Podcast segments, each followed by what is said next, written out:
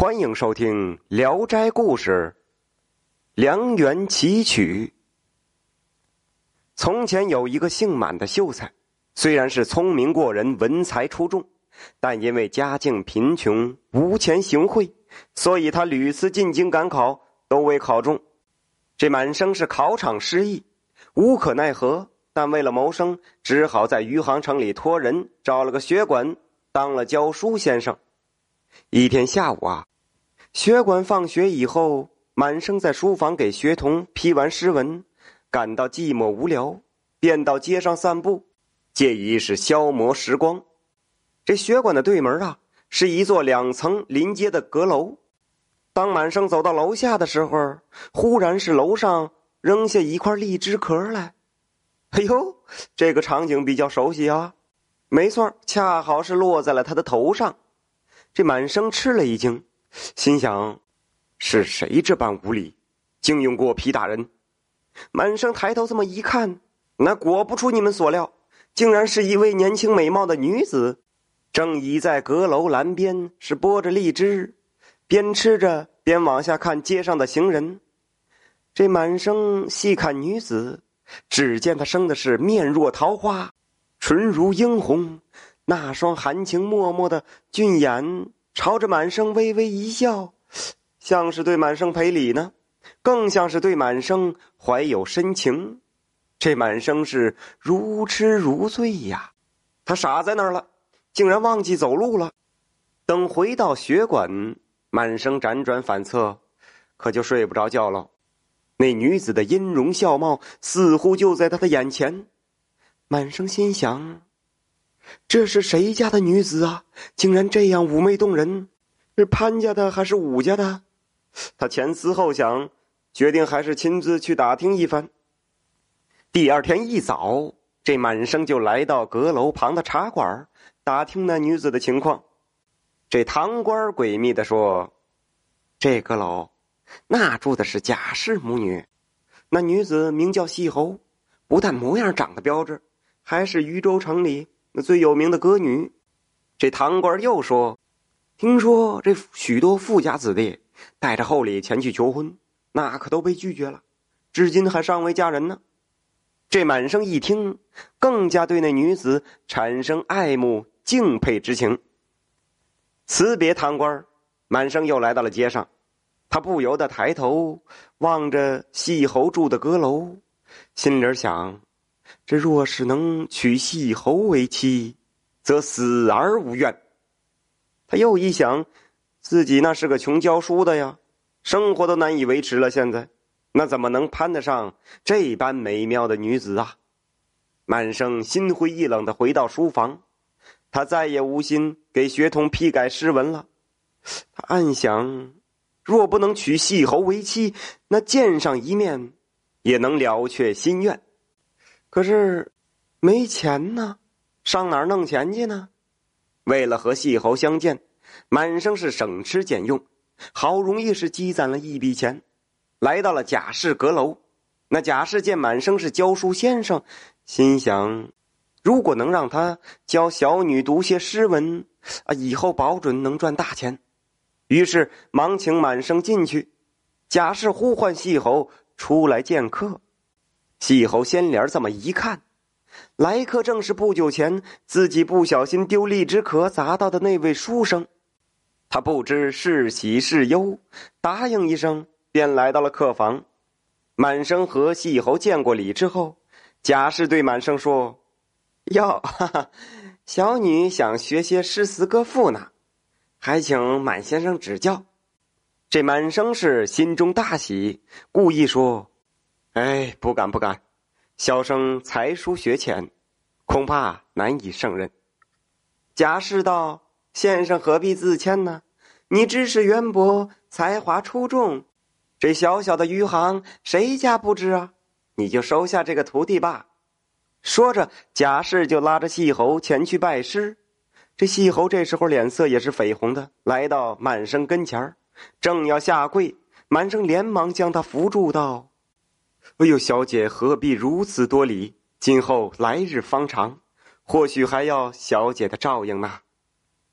从此以后啊，这满生是每晚来到贾氏阁楼之上，不是教细侯吟诗，便是教细侯填词。满生教的是尽心尽意，细侯聪明好学，很快就能亲自作诗填词。这细侯见满生举止文雅，态度和蔼，渐渐的对他就产生了爱慕之情。有一天，他悲伤的对满生说：“实告公子，我因家境贫穷，生母被迫将我卖给了养母贾氏。”这满生一听是恍然大悟，难怪听这个贾氏一张口，这有股妓院里老妈子的味儿呢。细侯又说：“贾氏贪财，硬逼我卖唱为他赚钱，我讨厌这种生活。可是有什么办法呢？”满生是深表同情的说：“唉，无奈小生一无银两，二无权势，如何能帮得了小姐呢？”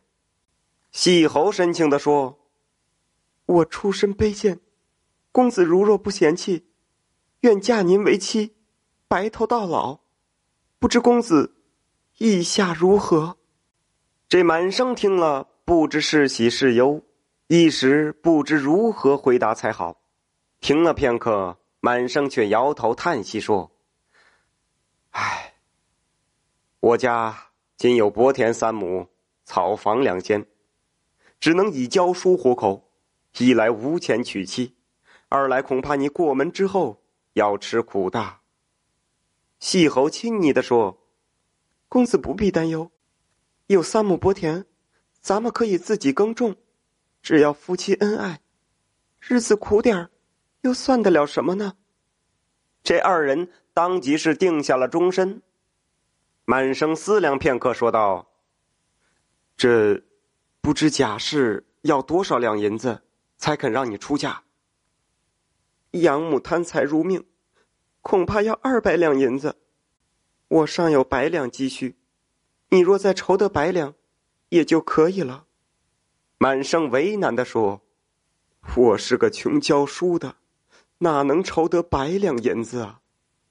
二人正在愁闷，满生忽然说：“哎，我有个知己朋友，在湖南湘乡当知县，或许他能帮忙。我只好前去一趟了。”启程这天，细侯一直将满生是送到江边，不放心的说：“公子此行。”不知何日归来，满生说：“余杭离湘乡相距千里，多则三四月，少则一两月才能归来。”说罢，二人是含泪而别。满生陆路乘车，水路坐船，起早晚睡，日夜兼程。经过一个多月的时间，终于来到了湘乡境内。满生满怀希望的来到了湘乡县城，一打听才知道，老朋友因为受到一桩冤案的牵连，被罢了官，已经带着老婆孩子搬到乡下居住。满生无可奈何的又到乡下去找，他是历尽千辛万苦，终于在一个偏僻的山村，找到了被免官的老朋友，两人相见，觉得是格外亲切。满生落座，便把来意告诉了朋友。朋友一听，就难为的说：“唉，我本积蓄不多，因冤案连连，银两早已用光，眼下只是种田为生，这日子也不宽裕呀。”满生听了是大失所望，钱也没借到，这路费也花光了。怎么办呢？满生是站在江边，望着滚滚江水，想起了细侯，他禁不住两行热泪是滚滚而下。朋友更为满生的困境着急，他想尽千方百计，好容易在湘乡城里一家豪绅家为满生谋了个私塾先生的位置。这满生无奈。只得暂时在这儿当了教书先生，准备积攒些路费，赶紧回去。寒来暑往，一晃三年过去了，满生是省吃俭用，积攒了一点钱，便辞别老朋友，准备回余杭去。这老朋友也觉得了却了一件心事儿，他心中也是很高兴。不料就在满生准备离开湘乡的前一天，他的一个学生在回家的时候因旧病复发，死于路上。学生家长告到了县衙，硬说他儿子是被满生打死的。这县令也不问青红皂白，立即是将满生逮捕入狱。衙门当差对满生蒙冤坐狱深表同情，这才使得他免受皮肉之苦。再说，自从满生走后，这细猴便闭门不再接客卖唱，他几乎天天站在江边等待满生归来。这一等就是三年过去了，满生不但没有归来，连点信息都没有。这细猴是心急如焚。细猴因为思念满生，终日是茶饭不进。天长日久，终因积郁成疾，身体也一天天虚弱。他恨不得泪插双翅，飞往湖南，但是因为贾氏看管太严。使他无法脱身。贾氏见细侯不再接客，就威胁道：“